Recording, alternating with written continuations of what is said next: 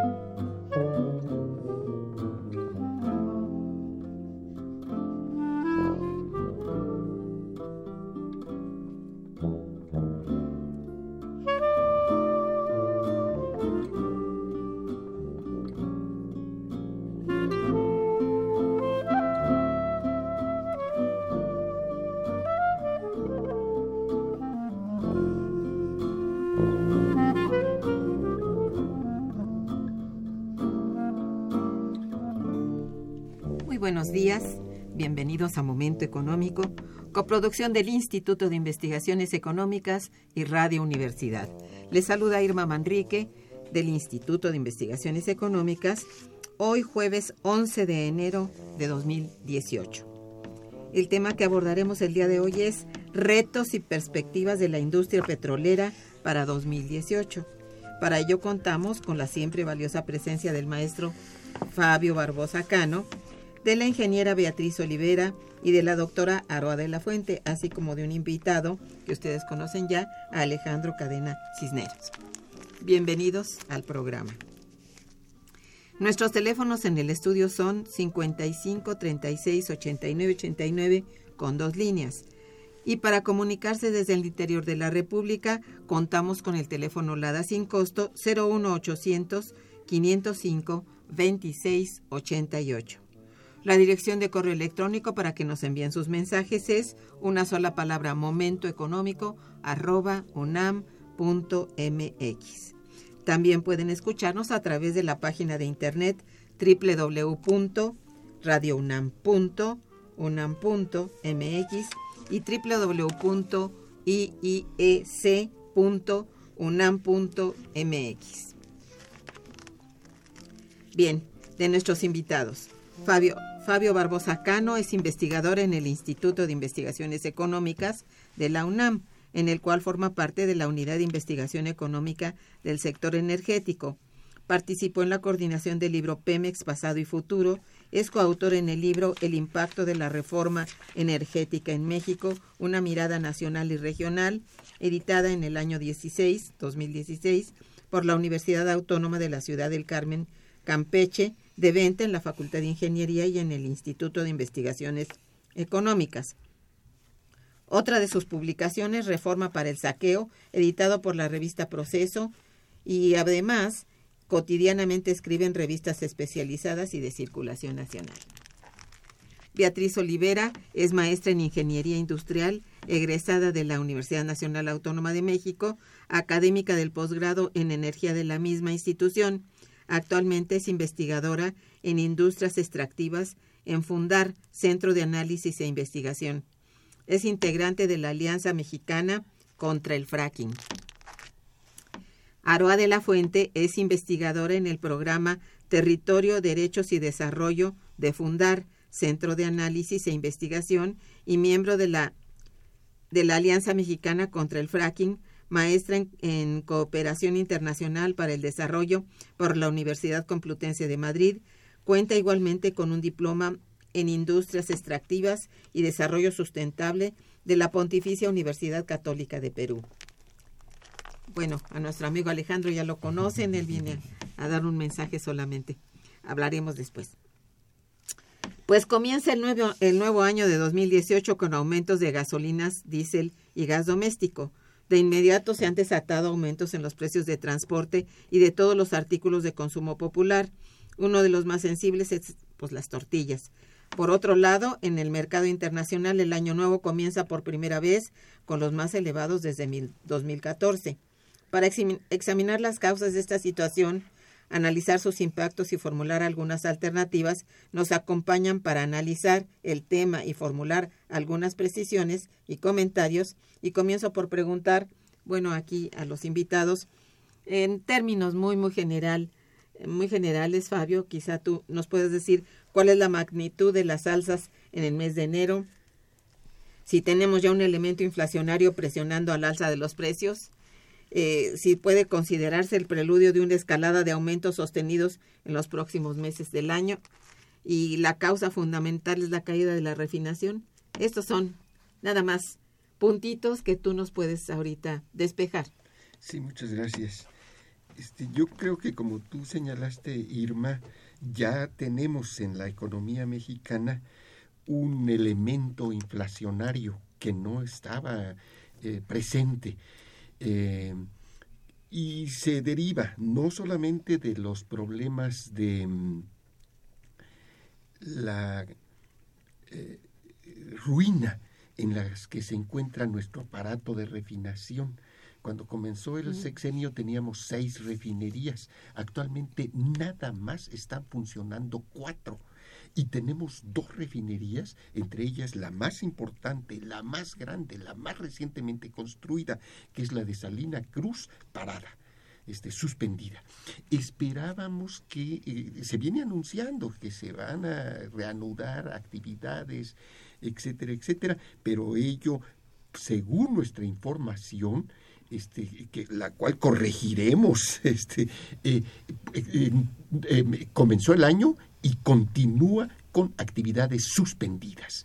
Este, no solamente se debe a este, problema que estamos viviendo, a la mm, situación de nuestra, de nuestra rama de refinación, sino desde mi punto de vista también se debe a, las, a la caída de la extracción de hidrocarburos en México, que ya va para 15 años sin interrupción, este, en, que, ha que ha provocado una disminución de nuestra producción de crudos ligeros, este, lo cual eh, eh, ha provocado este, que estemos importando eh, un volumen verdaderamente insostenible de hidrocarburos. En gas estamos importando de los Estados Unidos el 80% de nuestro consumo. Es, este, no, no, es posible este, que un país pueda eh, depender en estos volúmenes de un abasto que desde mi punto de vista personal, vamos a ver que opinan eh, las expertas tan destacadas que tenemos hoy acompañándonos, que tenemos el honor de, este, de, estar este, compartiendo esta mesa. Desde mi punto de vista, este, las, eh, eh, la explotación en formaciones shale y el fracking no son sostenibles. Este, han empezado incluso a disminuir en, algunas regiones importantes de los Estados Unidos. Este, y las perspectivas que yo eh, veo eh, son obscuras para el, el, año 2018. Este, a mí me parece que probablemente por razones electorales no tengamos aumentos este, en este periodo este, eh, de elecciones, pero la tendencia es hacia un alza de precios.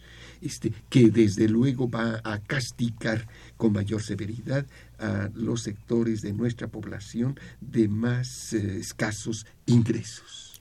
Así es, independientemente de los de las razones arguidas diariamente sobre el, tipo de cambio y esas cosas, esto que mencionas es fundamental, está en el fondo de los problemas, es muy importante.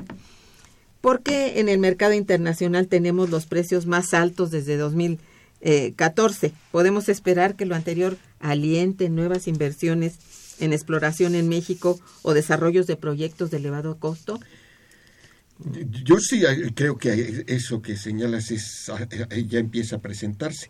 Este, algunas licitaciones que hemos tenido, este, han sido eh, fuertemente este, competidas, se han presentado curiosamente situaciones muy este, raras en donde empataron tres o cuatro empresas, en donde se licitan diez bloques y siete de ellos en la 2.2, por ejemplo, siete de ellos los gana una sola empresa, este Jaguar, este eh, decimos así porque está en español, ellos este, a veces no sé si usan el nombre también en inglés, este eh, Jaguar gana, este, es, a, mí me parece eso un verdadero insulto a la inteligencia de los mexicanos que crean que van a tragarse las ruedas de molino de que hay una de que es el, el, libre mercado este, el que decide este que que, se licitan siete, perdón, diez bloques y siete son ganadas por una sola este, empresa. A mí me parece que esto lo que está mostrando es el interés de las empresas este, por eh, ir eh, tomando posiciones en áreas de shale gas, este, haciendo dispositivos, eh, tomando dispositivos, este, preparando la eh, eh, práctica del fracking en gran escala, del fracking masivo. quería, quería añadir algo a lo que comentaba el doctor Fabio, sí, efectivamente, eh, desde la Alianza y desde Fundar, pues nos preocupa mucho, ¿no? Eh, justo las perspectivas que esta, que este cambio en los precios, pues puede eh, provocar, en pues la llegada más intensiva aún de lo que ya ha sido de proyectos de fracturación hidráulica para extraer hidrocarburos no convencionales con todos los impactos negativos que, que, conllevan y cómo además pues nos ponen en una ruta de mayor dependencia de los hidrocarburos cuando estamos en un contexto de cambio climático que nos obliga a cambiar el chip y a cambiar un poco la estrategia ¿no? energética y el modelo económico para atenderlo. Entonces, efectivamente, sí, sí nos preocupa porque sabemos que es una técnica pues muy costosa eh, económicamente, con muy baja rentabilidad, entonces una subida de los precios pues puede llevar a, que se intensifique la actividad, lo que, pues bueno, como, como comentaba, sería contrario ¿no? a todas las obligaciones que el Estado mexicano tiene en la lucha contra el cambio climático por decir algunas, ¿no? Sí. Y no, y también solo, bueno, antes que nada un saludo, un saludo a tu auditorio. Eh, estamos muy contentas de estar aquí con ustedes eh, debatiendo este tema tan interesante. Eh, sí, justo en ese sentido también creemos que, que es muy importante analizar la política energética que ha regido al país en los últimos años, porque ha sido una política basada en la adicción a los combustibles fósiles, ¿no? Y ya, ya lo señalaba hace un momento. Muy alejado de, de lo que se debería preocuparnos, que es el cambio climático, ¿verdad? Exactamente, y además también, eh, también lo señalaba el doctor, eh, el maestro Fabio, que esta lógica nos pone en una situación de inseguridad energética frente a Estados Unidos, porque nos hace totalmente dependientes del gas, ¿no? Efectivamente. Entonces, en algún momento, si Estados Unidos, por algún tema eh, político, por alguna, por alguna decisión política que vayan a saber que se le ocurra a Trump en estos, en estos meses, se le ocurre cerrar esta llave de, de suministro de gas, pues a nosotros en México nos mete en un grave aprieto, ¿no? Y eso es algo que tampoco hemos analizado. Y eh, finalmente a mí también me gustaría señalar que, bueno, que hay otras alternativas energéticas que el gobierno federal no se ha tomado en serio, ¿no? Eh, sobre todo estas alternativas que tienen que ver con energía renovable.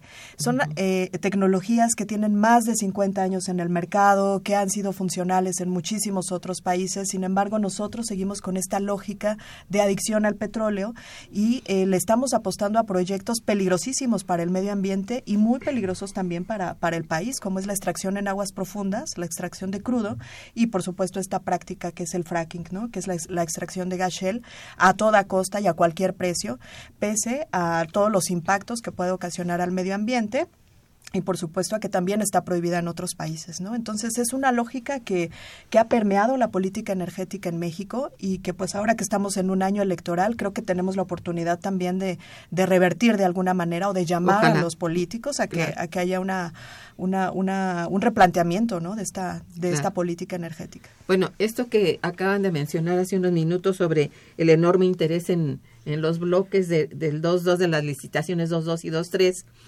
este, quiere decir que estos contratistas privados están interesados en o dispuestos a invertir en, en áreas no convencionales. ¿Será esto?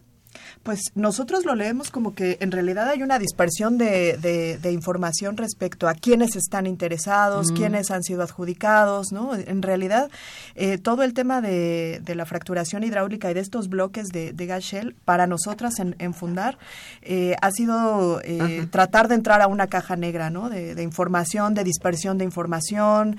Y no se dice realmente cuál es el el interés preciso. En realidad no, no, no hemos encontrado hasta ahora eh, información que nosotros podamos calificar como de, de confiable, ¿no? En, en, algún momento se saca, por un ejemplo es el plan quinquenal, ¿no? En, eh, que se cambia a modo, se cambia eh, cada, se, ha cambiado me parece que al menos tres veces en lo que va del, del sexenio. Entonces es información que no podemos considerar como confiable de, alguna manera.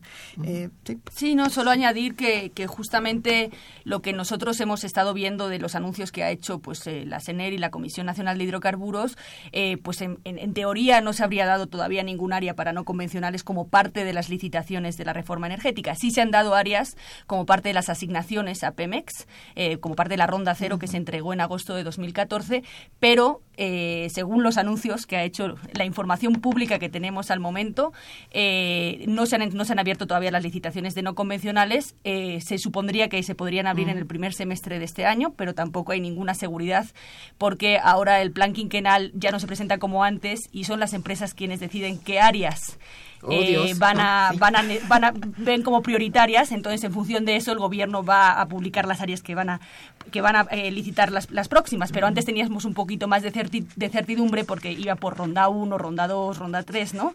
Ahora ya no, ya no está dividido por rondas y tenemos mucha mayor incertidumbre. Y esa es parte del problema fundamental que estamos viendo. Hay una gran opacidad en cuanto eh, que, que, ha, traído la reforma en cuanto a estas licitaciones y en cuanto en particular al tema de, de la fracturación hidráulica y de la, de la extracción de hidrocarburos no convencionales, que podría ser debida también a, pues, a que está creando pues muchísima oposición también este tipo de, actividad en el país y, pues lo quieren hacer de una manera como eh, pues menos menos transparente digamos sí, en tanto que lo político está mm, realmente pesando mucho sobre las decisiones. Así es. es esto no que no decide nada se trata con opacidad y bueno ahí entiéndalo cada quien como como quiera no pero afortunadamente digamos estudiosos como ustedes, pues no, no es como dice el maestro, de tragarse ruedas de molino, ¿no? Sino tener ir dándole seguimiento a lo que está aconteciendo en la realidad, ¿verdad? Sí, así es. Eh, eh, ¿Qué experiencias tenemos en México sobre el problema de los elevados consumos de agua? Por ejemplo, los bloques de la ronda 2 son los únicos donde pueden explotarse lutitas, solamente allí, o existen otras áreas. Eh, sí existen otras áreas. Este yo quisiera hacer una propuesta. Este, de una vez. es decir, una, una, propuesta de si se ve eh, acertada una manera de interpretar la documentación. Este, en, en, mis clases revisamos la documentación que se, que se elabora, es, este, toneladas de papel este, que nos desbordan. Entre esa documentación eh, hay un documento importante que probablemente haya este, en el mar de documentos eh, este, ha pasado desapercibido. Y es una petición que hace formalmente Petróleos Mexicanos en el mes de mayo o junio de 2015, muy tempranamente, cuando apenas están comenzando este, las, eh, las eh, licitaciones, en donde solicita este, a las autoridades correspondientes, lo, está haciendo Pemex, que se reformule eh, la, el contenido de las bases de licitación, de los términos y condiciones, para que se permita al contratista explorar toda la columna geológica, toda la columna geológica. Este, ¿cómo, ¿Qué lectura es la que yo propongo? Mm. Ahí está ya la autorización este, para permitir que el contratista eh, eh, al, participar en las licitaciones este, eh, pueda, pueda este, realizar estudios de, todo de todos los estratos de todos los estratos. Este, en el caso de las áreas prospectivas de shale, este, eh, más atractivas, por así decirlo, que serían las de aceite, este, en algunos eh, bloques de Chicontepec, este, no solamente se, se espera encontrar aceite en formaciones más superficiales, sino también se espera encontrar aceite en formaciones más profundas, eh, que se denominan del Cretácico, y todavía más profundas, que serían las del Jurásico, en donde están las rocas, en donde se generó el petróleo, llamadas este, las rocas madre. Este, bien, este, eh, desde entonces, naturalmente que cuando Pemex hace esta solicitud, pues es porque ya están pensando este, en, en, los, en, los contratos, en hacerlos atractivos los contratos. Esto quiere decir que desde mm, la tercera licitación de la ronda 1, que se lleva a cabo en diciembre de ese año 2015, los contratistas que ganan los 25 bloques este, eh, ya pueden actuar este, eh, y, explorar este, todo el, eh, todas las formaciones. en el caso de que encuentren este, algún indicio favorable, podrán este, formular el plan de trabajo, el plan de desarrollo para explotar estos recursos. Este es lo que explica este que mm, de 25 bloques, 24, porque uno se, uno se retiró, ¿verdad? De 25 bloques que se ofrecen en esta licitación 3 de ronda 1, este, los 25 se, se, asignaron. Este, esta, esta posibilidad. este, eso por una parte da respuesta a este, a este asunto. Este, la otra eh, área de oportunidad de negocios, como dicen ellos, este, serían los bloques de, las, eh, de, los, eh, de los contratos otorgados en el esquema contrato integral de exploración y producción, en donde los famosos CIEPS este, estos CIEPs eh, han despertado mucha confusión por la, como dijo la, este, la, doctora Aroa, por la opacidad este, con la que se con las que se maneja la información, este, de tal manera que este, solamente, oficialmente solamente se licitaron tres bloques este, CIEPS del área que nos interesa, que es este, la cuenca Tampico-Misantla. Solo tres. Pero en el transcurso de los meses siguientes surgieron informaciones verdaderamente mm, sorprendentes.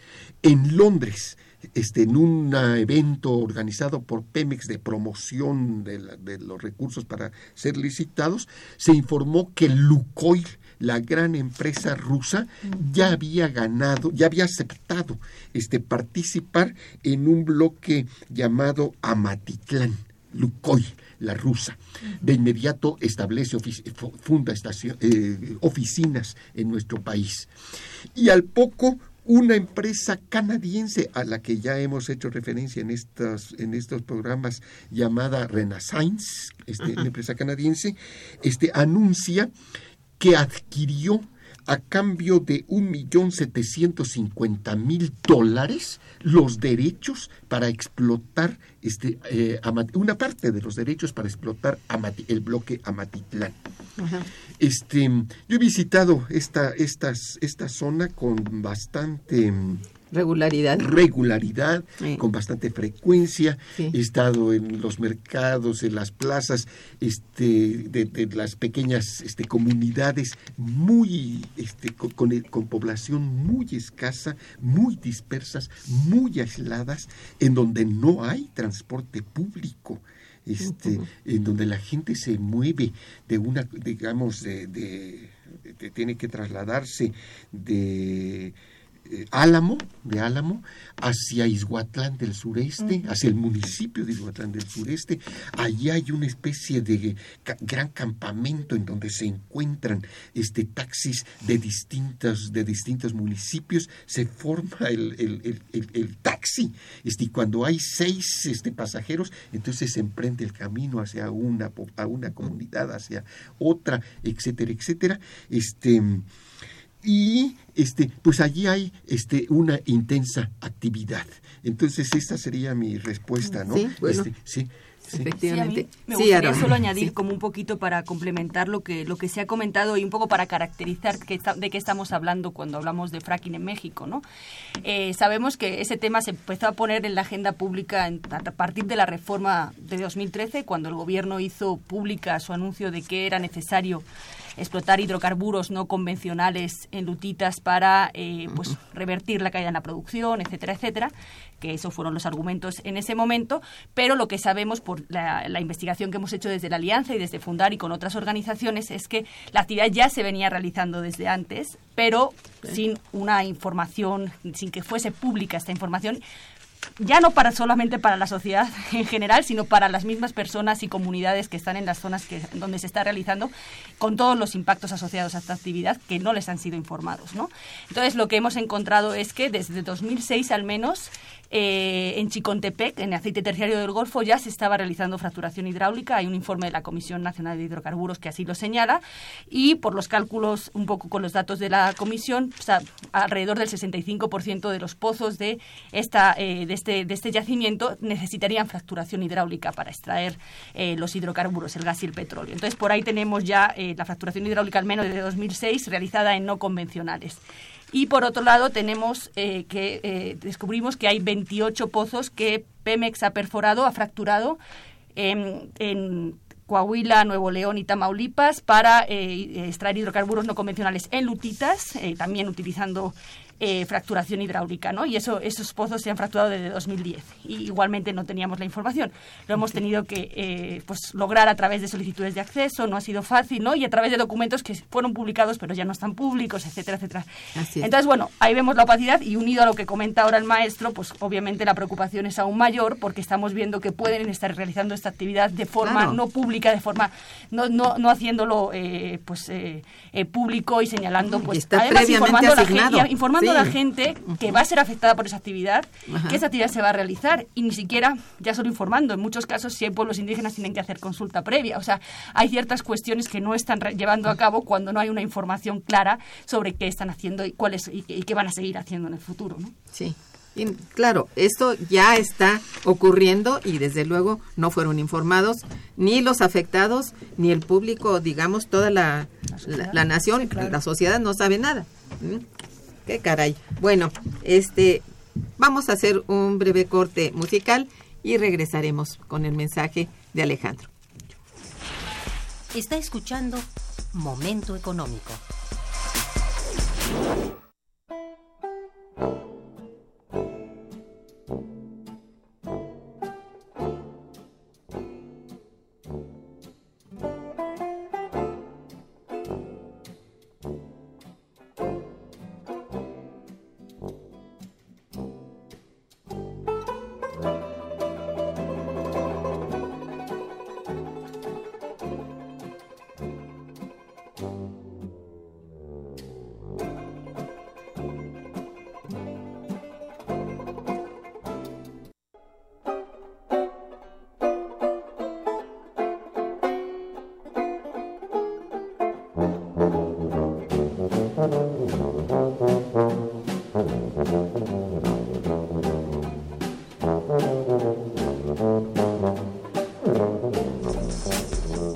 Continuamos en Momento Económico.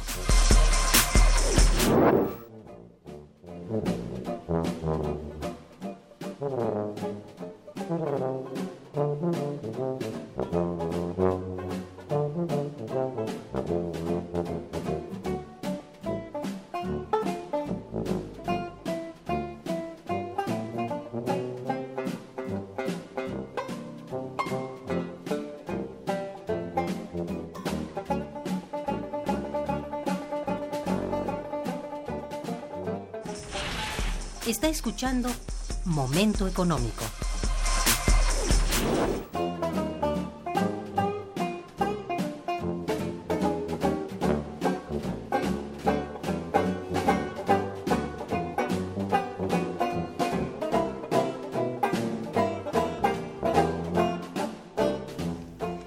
Bien, tenemos algunas llamadas de nuestros radioescuchas. Si me permiten, voy a darles lectura para que ustedes piensen.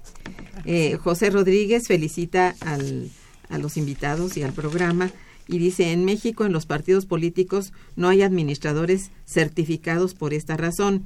Nuestra administración pública es de las más fraudulentas. Este Manuel Munguía, también felicidades a los invitados. Dice, uno de los primeros retos es eh, de los primeros retos son los echar ah, es el echar para atrás la reforma energética que ha hecho tanto daño al bolsillo de los mexicanos al subir el precio de la gasolina e importarla. Hay que quitar al señor González Anaya, que esté a favor de la privatización y del proceso neoliberal que tanto daño causa a los países que como México lo han adoptado el señor Jesús Hernández, también felicidades a ustedes y al programa, gracias. Dice, en Europa se impulsó mucho la estufa eléctrica, en cambio en México no se buscan alternativas y terminamos siendo dependientes del extranjero, sobre todo de Estados Unidos. Y otro comentario del señor Jaime Rojas, que felicita a los, a los invitados, a las invitadas también. Las estrategias neoliberales procuran apoderarse de la riqueza en el menor tiempo posible. Por lo tanto, los gobiernos federales mexicanos han desmantelado la capacidad productiva y competitiva a favor de Bayeres, de Bayeres Berlín, Shell Oil, Exxon, sin importar la generación de millones de pobres mexicanos. Por eso Trump quiere el muro. ¿Qué partido político va a ofrecer detener a estos finalmente? Bueno, eso es lo que tenemos de nuestros radioescuchas. ¿Quiere alguien participar dando alguna respuesta a esto? Pues, así adelante, por favor, Beatriz, pues, por favor. Pues a mí me parece que son comentarios muy acertados. La verdad que sí creo que, aunque pareciera imposible echar atrás la reforma energética. Creo que ya, ah, ya, ya hemos tenido tiempo suficiente para poder ver los resultados que está dando, ¿no? Y además eh, pues también los compromisos presidenciales fueron reducir eh, las tarifas en gas, gasolina, tarifas eléctricas, y estamos viendo todo lo contrario. Entonces, eh, igual creo que estamos en un año clave para, para el país. Creo que ahora es momento de pasar ese costo político a los candidatos y también pues de, de replantearnos nuevas estrategias, ¿no? Para pues para poder hacer frente a, a, esta situación tan grave, ¿no? Tan tan de verdad que nos va nos puede llevar a alguna pues a un retroceso eh, yo creo que sobre todo nos han vendido la idea de un modelo de desarrollo eh, eh, creo que esa es parte de la filosofía neoliberal, ¿no? Vendernos un modelo de desarrollo en el que eh, tenemos que hacer uso indiscriminado de los recursos, en el que la naturaleza está al servicio del hombre. Y creo que es tiempo también de que como humanos pues podamos eh, cambiar esa, esa filosofía, ¿no? Es el, creo, que, creo que el desarrollo tenemos que reconceptualizarlo, tenemos que redefinirlo, entenderlo como, como bienestar probablemente, no sé si es la palabra adecuada, pero bienestar para todas y todos al par ¿no? Y lo que hemos visto hasta ahora y que, también comentaban los colegas hace un rato, pues es más bien un Estado eh, capturado por las empresas. Es un Estado que está obedeciendo a los servicios de las empresas. Ya lo vimos con, con el tema de las licitaciones lo estamos viendo en particular con esta práctica, con el, con el fracking. Eh, hace poco se emitieron los lineamientos para, para perforación, ¿no? De, eh, para realizar esta práctica. Y si analizan, si, si, el auditorio analiza estos lineamientos que están ahí disponibles en Internet, se va a dar cuenta cómo están pensados para favorecer a las empresas, para darles carta abierta, para que extraigan el agua, para que la contaminen y no tengan ninguna sanción. ¿no? Eh, entonces, bueno, nos encontramos con un estado corporativo y creo que ahora pues es el momento también de, poder echar echar eh, o dar marcha atrás no o al menos intentarlo claro así es Sí. no, justo un poco en el eh, hilando lo que lo que viene comentando Beatriz, que me parece muy importante señalar es que justamente uno de los argumentos que se da no solo en México sino a nivel internacional es que eh, el fracking se puede hacer de manera segura, se puede hacer de manera segura regulándolo. Eh, cuando ya hay estudios científicos que muestran claramente que eh, la regulación no es suficiente porque se trata de una técnica experimental, se trata de una técnica que no se puede controlar desde la superficie. Es sumamente agresiva. Sí, y una vez que tú fracturas el subsuelo no tienes forma de controlar hacia dónde van a ir los fluidos y los componentes del subsuelo y que puedan llegar a, acuíferos, a la superficie o no eh, y afectar a la, a la salud de la gente. De hecho, ya hay pues mostrado que hay muchos riesgos para la salud, incluso algunos impactos ya demostrados sobre la salud de las personas que eh, son afectadas por, por, esta actividad y además, bueno, eh, afectaciones que nos afecta, que nos van a llegar a todas y todos, como es eh, la contaminación de alimentos, la contaminación de acuíferos, de agua potable, etcétera, etcétera, ¿no? Entonces, me parece como que es muy importante como señalar, porque ese ha sido el argumento del, del gobierno para sacar estos lineamientos. El gobierno decía, bueno, dejemos de, no hagamos fracking, no, no abramos las licitaciones, que ahora estamos viendo que a lo mejor sí lo están haciendo, ¿no? es que ya lo hicieron. Pero digamos, y ya lo hicieron además, sin la regulación, además. Eh, pero bueno, estaban escudándose de tengamos la regulación para poderlo hacer de manera segura, ¿no? Y aparte de lo que comenta eh, Beatriz, esos lineamientos son insuficientes porque eh, em, per se porque la, el fracking no se puede regular.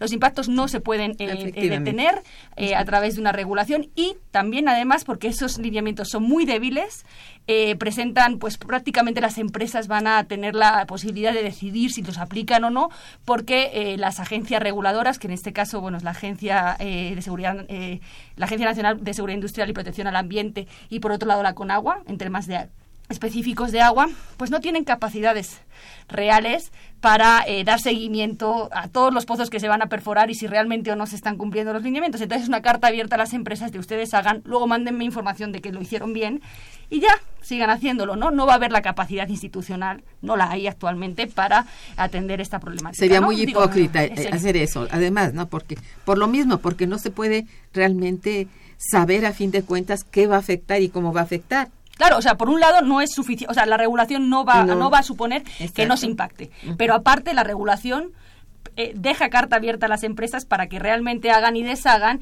e informen de lo que quieran informar. Y esa información nos llegará o no al público dependiendo si las agencias nos la quieren hacer pública o no, porque tampoco se establecen en esos lineamientos eh, obligaciones de transparencia de la información que vayan a estar entregando las empresas. ¿no? Entonces, bueno, pues todo está hecho para que el negocio siga a costa de la salud, del agua y del bienestar de todas y todos y especialmente de las poblaciones que se encuentran en estas zonas. Así es. Fabio, ¿querías eh, agregar algo? Este, sí, eh, a mí me parece que efectivamente es, este, es correcto este planteamiento. Cuando uno... Eh, es, esta es una rama totalmente nueva de la industria petrolera. Es una actividad que mm, este, en donde mm, apenas estamos aprendiendo este, si no, no, eh, aquí se ha, ha, tocado el aspecto de que eh, no sabe, desde, desde superficie no se sabe qué rumbo tomó la fractura, hacia dónde se dirigió, este, eh, en fin, qué, qué, afectaciones va a causar este, en otros estratos si, si encontrara una este, una falla y por allí se fugan este, los gases los fluidos, y, los, fluidos este, y este, ¿qué, ¿qué, daños van a causar. Eso mismo está ocurriendo cuando lo estudiamos desde el punto de vista de, mm, eh, digamos, más cercano a lo que estudiamos en algunas, en algunas materias como las reservas, el potencial, etcétera. Nos, este, encontramos con que los, ingenieros que están en la operación este, nos dicen em, cómo medir este, el, las reservas cuando uno de los parámetros este, de, la producción que determina la producción futura es la tasa de declinación de la producción. Esta es una, es, es, es, una mm, actividad en donde mm, se encuentra la peculiaridad de que la producción empieza a caer este, de inmediato de inmediato empieza a caer. Al siguiente día, la producción que se va a obtener no es, es, es, menor a la del, del día anterior. Esta tasa de declinación puede ser tan elevada que en seis meses podemos estar recuperando el 50% de, la, este, de lo recuperado este, en el primer día en la producción inicial. Este, expertos tejanos este, nos, nos eh, confiesan en su, en su documentación, este, no podemos saber por anticipado la tasa de declinación este, que va a presentar este, cada, cada, cada pozo. Hay una heterogeneidad enorme este, en, en, en, las distintas formaciones, en los distintos, este, en los distintos pozos. Al comenzar, no sé si fue la, fuiste tú, Aroa, o fue este, Beatriz quien señaló, es una industria con una rentabilidad muy delgada. Este, e, esto determina este, una serie de, de, de, problemas. Este, de tal manera que en este momento cualquier actividad en shale oil en México eh, desde mi punto de vista, es una apuesta. Es, es un altísimo riesgo, se, va, a correr un altísimo riesgo, pero donde quienes van a pagar los costos son los habitantes de esa, de esa región.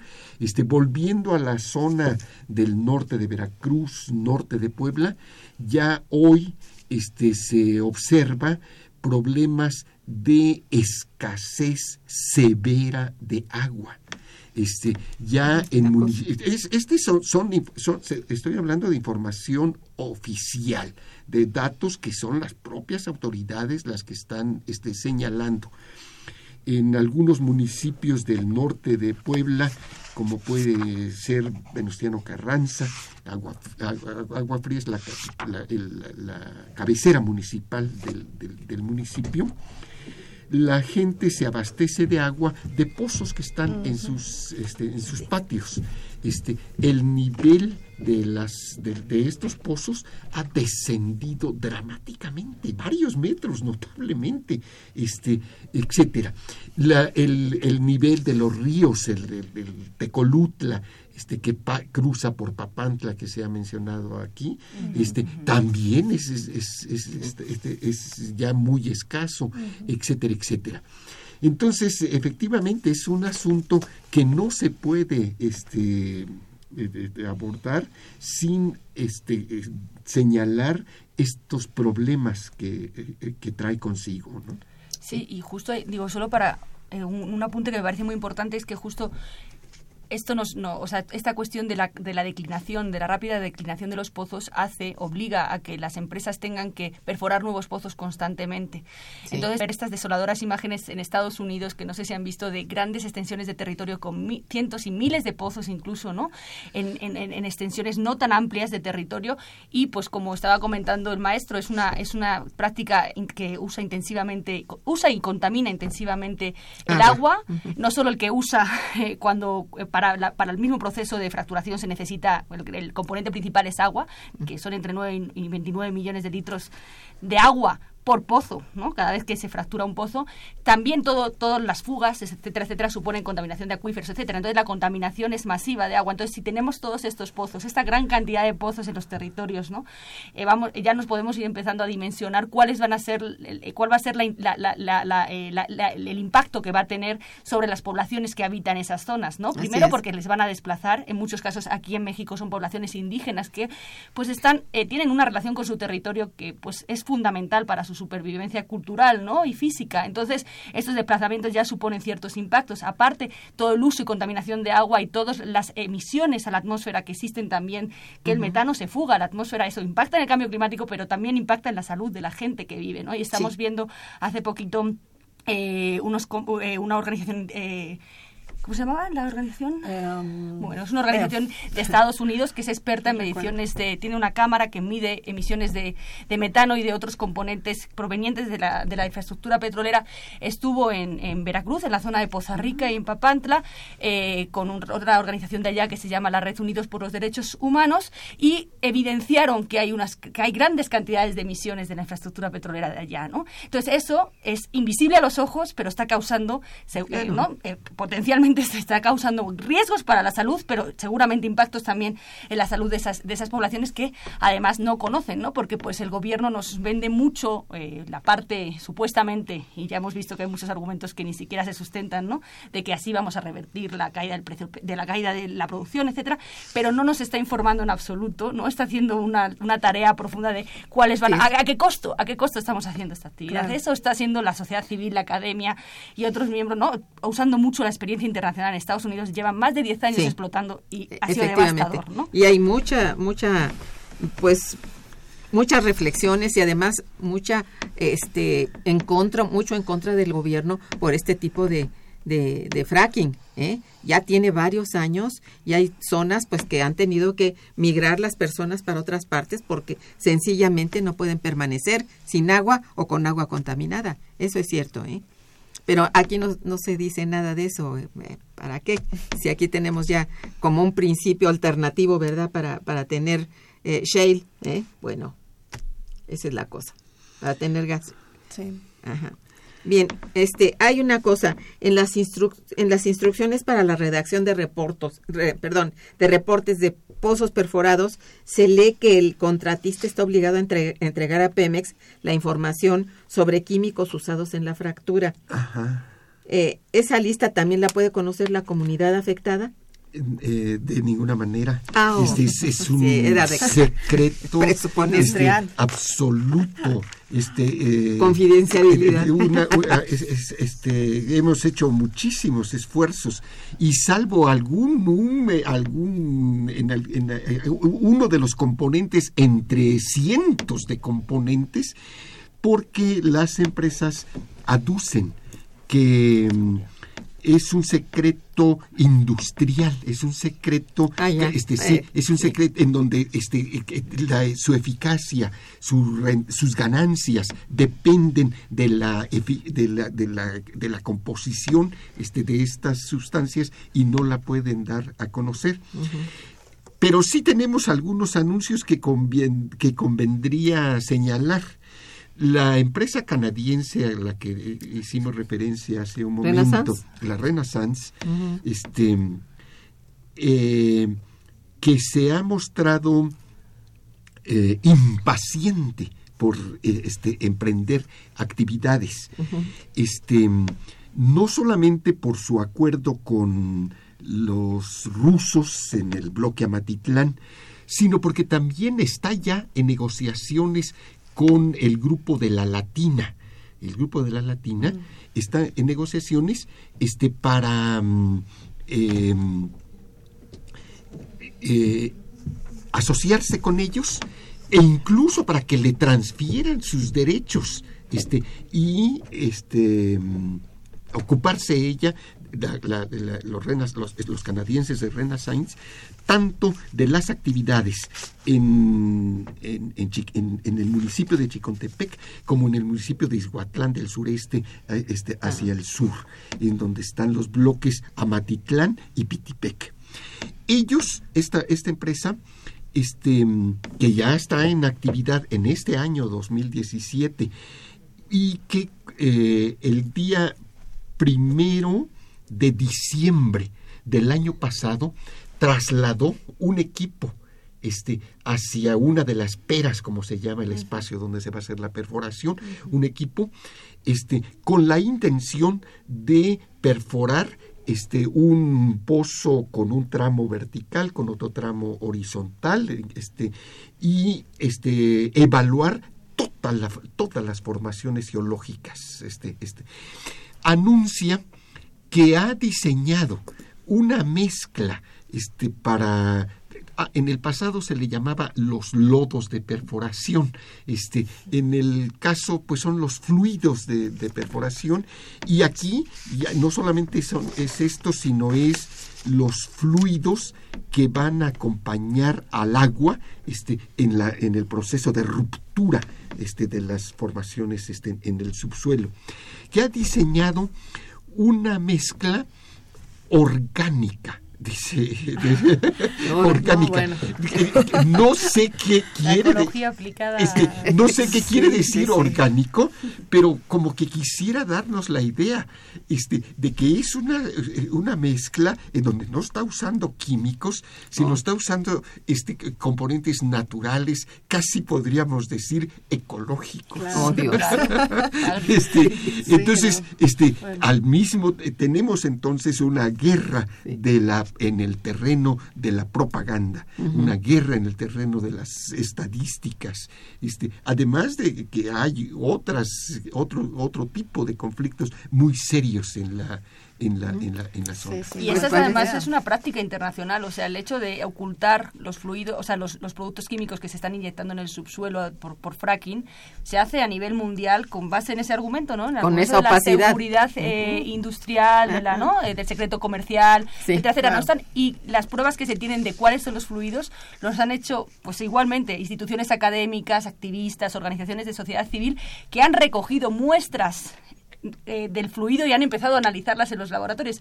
Imagínense el grado, están inyectando productos de alta toxicidad en el subsuelo, están contaminando las aguas y ni siquiera están informando con qué. ¿no? Entonces, es, un, ¿y eso por qué? Pues porque es peligroso, porque puede causar una resistencia social y, ¿no? y quieren evitárselo. ¿no? Y ahí solamente para comentar y un poquito mostrando también estos lineamientos, en los que son eh, en concreto sobre protección de aguas nacionales en torno al fracking, dice ¿no? los lineamientos que eh, la, la empresa tiene que informar a la, a la Conagua de qué fluidos, no, bueno, no estoy segura si es a la SEA, no, no creo que son los otros lineamientos, los de la SEA, tiene que informar de qué fluidos eh, está inyectando en el, en el subsuelo, pero solo la primera vez que lo hace, si luego no cambia los fluidos, ¿no? Si luego sigue siendo los mismos productos, ya no tiene que volver a informar. Entonces estamos, estamos viendo que, bueno, te puede informar de la primera y haber hecho una mezcla pues mucho menos tóxica y luego en las subsecuentes estar incluyendo otros, otros fluidos con otras consecuencias eh, y no estar informando. Y obviamente los lineamientos no se señala nada de que esa información vaya a ser pública para que lo conozca en general la sociedad y las, las poblaciones. Nos la dan a conocer, Bueno, tenemos otras llamadas, permítanme leerles, de Porfirio Yáñez también felicitándoles. Dice, desde 2008 Estados Unidos desató una guerra multifactorial en donde buscó dominar a los países que cuentan con petróleo y a aquellos como Venezuela que se resisten les declara una guerra para destruir a sus gobiernos. Bueno, Creo que eso es muy claro, ¿verdad? Y Manuel Munguía también, felicidades, dice, no es justo que en un país petrolero la gasolina se venda al doble del precio internacional. Esto se interpreta en que tenemos una política energética real que no sirve más que para beneficiar a los ricos y neoliberales. Hay que terminar este régimen. Bueno, con esa contundencia, ¿verdad? Julio de 2018. Vamos a ver. Rosa María Rosales Ayala ¿Cómo puedo apoyar que no sea a través de una cuenta bancaria? Dejo mis teléfonos para que puedan llamarme. Este es respecto a lo que Alejandro venía a solicitar apoyo.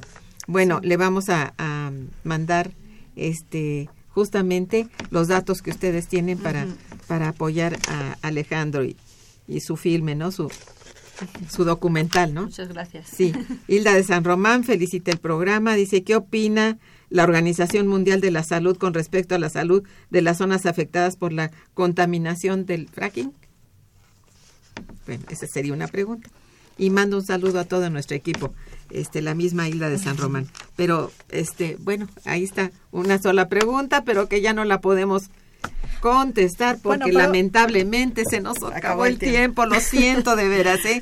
De veras les agradezco muchísimo su presencia, ha sido muy valiosa. Gracias Fabio, como siempre.